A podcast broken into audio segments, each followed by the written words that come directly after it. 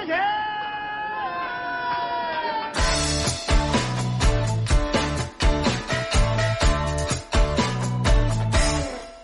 客官来了，您呢？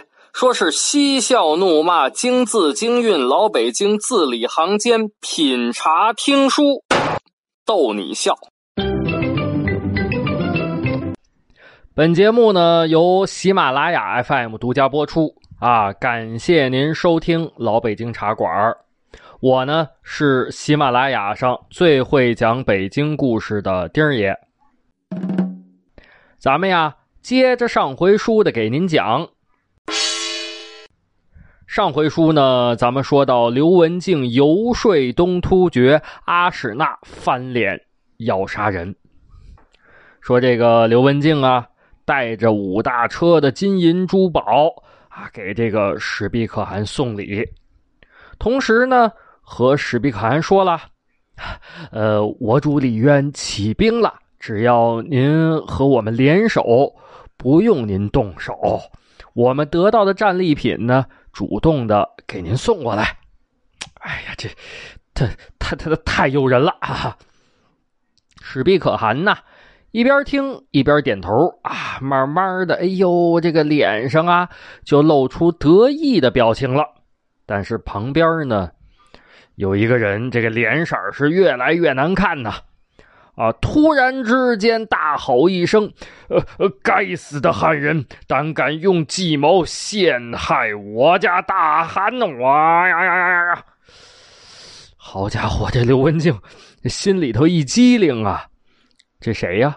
啊，就是史毕可汗的弟弟阿史那舍利。这大家都知道啊，这阿史那这这瞪眼就得宰人呐。那那究竟阿史那对刘文静做了什么呢？您别着急啊，咱们呢老规矩，我呢给您沏上一杯茶，您听我慢慢的白话。说这阿史那真的看明白李渊的计策计谋了吗？没有，啊，这个阿史那呀，就是一介武夫，呃，打心里头非常的憎恨汉人，所以呢，看着这个刘文静在那儿摇头晃撇或者说话，心里头就气儿不打一处来，啊，结果呢是越看越生气，越看越生气，终于。忍不住了，爆发了！啪一拍桌子，手按崩簧，刺啦啦啦啦啦啦，拽出腰刀，哇呀呀呀呀呀！正这个时候，史毕可汗一伸手，砰，把阿史那给揪住了。然后呢，叽里咕噜，叽里咕噜啊，说了一阵子突厥语，咱也听不懂啊。但是就看见阿史那啪把这个腰刀插回刀鞘，然后哼，气呼呼的。咣咣咣咣，走出营帐之外。那这史毕可汗呢，摆出一个胜利者的姿态啊，对刘文静说了：“啊，刘先生，你受惊了，你继续讲，继续讲啊。”刘文静这是一身冷汗呢，哎呦，整个后背都踏湿了。好家伙！哎呀，得亏史毕可汗把他弟弟给揪住了。这要是晚一步，那阿史那那刀就砍我脖子上了。这也算是有惊无险吧？啊！史毕可汗安排人酒宴款待啊，这个部分呢，咱们简单带过啊。就是酒过三巡，菜过五味，该谈的呢都谈的差不多了。其实啊，也没什么可谈的。您给人家送礼，那咱那还谈什么呀？对不对？史毕可汗呢，大概也是喝的不少啊，喝不少酒，大着舌头搂着刘文静的肩膀说道：“我我说兄弟，我就知道你们家唐公啊，他他他就不是普通人你看看，啊，嗯，让我说中了吧？”这普通人，嗯嗯，哪个敢起兵造反呢？那不是找找找死吗？从你家唐公跟我见面的那天起，我就知道他得造反。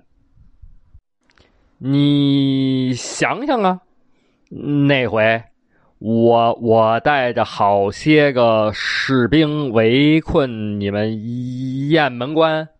隋炀帝在雁门关里头差点就上吊自杀呀，结果呢，唐公他们家儿子就把我给糊糊糊弄了，弄弄得我赶紧撤兵啊！还有最近，我打你们晋阳城，你们弄那个。呃，神神鬼鬼的，开着城门，我反而不敢进去了。你们家唐公李渊忒忒忒忒厉害了，我觉得吧，他要是起兵，那必须、必然、必定平定天下。我呀。我就喜欢你们中原地区的宝宝贝，我愿意跟跟着唐公，我就拿我的宝贝，其他的事儿呢，你们爱爱咋咋地咋地。刘文静赶紧行礼，啊，多谢可汗大人。突然，史毕可汗翻脸了，但是。你们唐公要迎接隋炀帝，我我可不干。隋炀帝是什么东西？我呸！那就不不是人。我我们最恨这种人，满满脑子花花肠子弯弯绕。我不同意你们唐公迎接什么隋炀帝。如果你家唐公迎接隋炀帝，可别怪别怪我翻脸不认人。我我这些宝贝不要了，也得弄死隋炀帝。但是兄弟，要是你们家唐公自己当皇帝，我可支持啊。我手底下兄弟也支持，我们不喜欢你们中原那天气呼老热的。可是要是唐公当皇帝，我可以帮着他打到江南去。刘文静一听，出兵打到江南去，那忒好了。但是这个酒桌上的话吧，怕史毕可汗酒醒之后不算数。刘文静也是有办法。这个可汗大人，文静口拙，能否劳烦可汗大人作书一封，我带给我家唐公啊？史毕可汗一听，一葫芦刘文静，小贼，你你喝喝多了。连我说的话你都记记记不住了，行，我给你写。来人，给我拿笔来。啊，结果呢，不大会儿功夫啊，有人拿过来笔，拿过来这个羊皮子。史毕可汗在羊皮之上写了一堆，反正我我看不懂的小蝌蚪哈。这刘文静也有点嘬牙花子，这 这。这这这这这也看不懂啊！但是写完之后啊，史毕可汗边上有有翻译啊，在史毕可汗这个文字边上标注出汉字。哎，刘文静这回开心了，妥了，这叫什么呀？这叫口说无凭，立字为据啊！这回呢，不仅有口信还有书信啊，这太好了。赶紧拿过来，卷好了，揣怀里，揣好了，生怕呀，史毕可汗变卦。晚餐之后，刘文静也没休息啊，连夜赶回晋阳城。为什么呢？刘文静也害怕，这万一史毕可汗反悔，回头酒醒了，一琢磨这不对劲儿啊，把这个刘文静给我宰了吧，把书信烧了吧，那可就得不偿失了啊！咱们别耽误工夫啊！俗话说得好，夜长了梦多，赶紧走。结果连夜兼程啊，转天儿，哎，到了晋阳城了。李渊呢？正盼着呢，听着有人来报，报报报报，刘文静求见。李渊一听，怎么个意思？刘文静回来了，快快快快快，请文静先生进来。不大会儿功夫，刘文静一身尘土进来了。李渊赶紧安排人来人来人，铜盆温水啊，给给文静先生洗尘。啊！有人端来铜盆啊，花倒上温水，刘文静简单的抹擦抹擦脸，然后有人递过水来，刘文静啊，看来是真渴了啊，咕噜咕噜咕噜咕噜咕噜，吨吨吨吨吨，咕噜咕噜咕噜咕噜，吨吨吨吨吨，连喝了三大碗。正这个时候，什么李世民呐、裴寂呀，也都到了，都听着消息了。哎呦，听说文静来，可不是文静来了，哎呦，文静来了呀！哎呦，这是这是大事儿。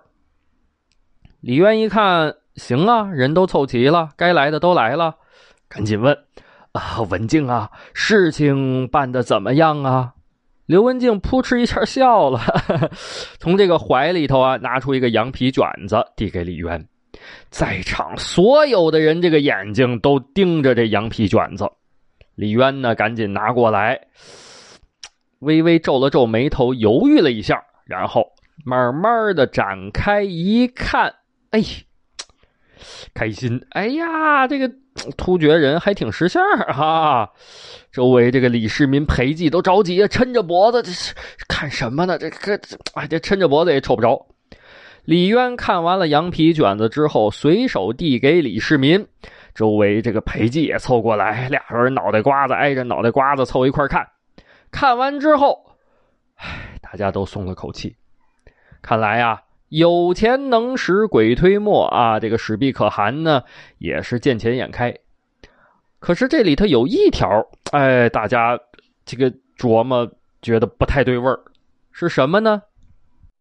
啊，这个李渊的意思是说呢，这个自己起兵，但是不当皇帝啊，平定天下。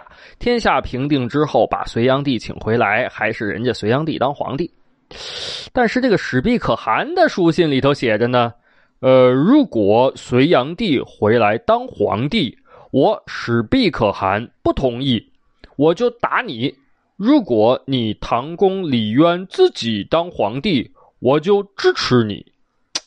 李渊挠头，哎，我这这这不行啊！我我我我自己不能当皇帝。这个时候，裴寂说了：“啊，唐公，突厥信上说的好啊，如果您当皇帝，突厥就支持您。”那那咱就没有后顾之忧，反而兵强马壮，突厥军队都能受我调遣。如果您不听突厥，那我们我们也不听唐公，我们还不如直接投奔突厥呢。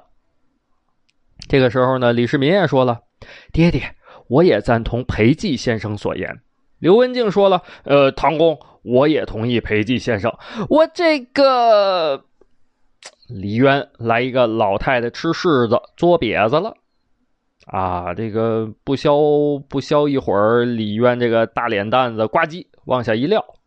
裴寂、刘文静，你我都是隋朝的臣子，就是因为我们是隋朝的臣子，我们才能走在一起。现在可好，让我当皇帝，那作为臣子的气节不就丢光了吗？就看见裴寂一撩衣服，扑腾跪下了。哎，唐公，良禽择木而栖，良臣择主而事。那隋炀帝弑父夺权，震兄屠嫂，妻娘戏妹，宠奸臣灭忠良。我我不做他隋炀帝的臣子，我愿做您唐公的臣子。这话音还没落下呢，刘文静撩衣服，扑通跪倒。呃，唐公，我也愿意做您唐公的臣子。然后是二公子李世民，接着满屋子的人，扑腾扑腾扑腾扑腾都跪下了。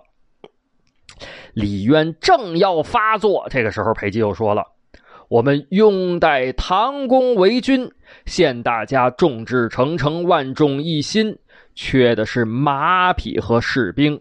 这突厥胡人自愿送上门来，我们岂能错过这个机会呀？”李渊皱了皱眉头，说道：“哎，罢罢罢，这件事儿今天不说了。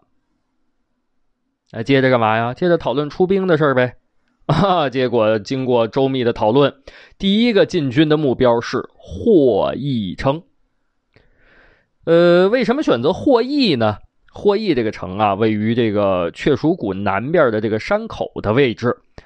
霍邑城的西面紧挨着就是汾河，啊，霍邑城的东边呢就是霍山，可以说呀，这座城的地理位置非常重要。同时呢，从这个地形啊、地势上来讲，也是易守难攻。李渊如果想要夺取关中，那第一个最好就是拿下这座霍邑城。于是呢，李渊决定夺取霍邑城。可是有的时候吧，人算不如天算。没想到刚出兵，好家伙，老天爷轰隆隆隆，咔嚓嚓嚓嚓嚓，哗哗哗哗，开始下雨，士兵身上这衣裳全湿了。那时候呢，也没有柏油路啊，这个路上坑坑洼洼，到处都是积水，到处都是泥。您想想，身上。衣服湿乎乎，脚底下吧唧吧唧吧唧都是泥，鞋里头一半泥一半水，那别说打仗了，您往前走路都费劲。而且这个时候呢，又有谣传说这个起义军刘武周要突袭太原。李渊心想：我这刚出来，有人就要偷袭我老家，这太点儿背了。然而啊，让李渊更想不到的事儿发生了。这个霍邑城啊，不是一座空城，在霍邑城早就有人严阵以待，等着宰李渊呢。谁呀？隋朝著名的虎牙郎将宋老生。那这个霍邑城，李渊究竟是打还是没打呢？结果又怎么样呢？啊，由于时间的关系啊，咱们今儿个就讲不了了啊。下一集咱们接着这个给您往下讲。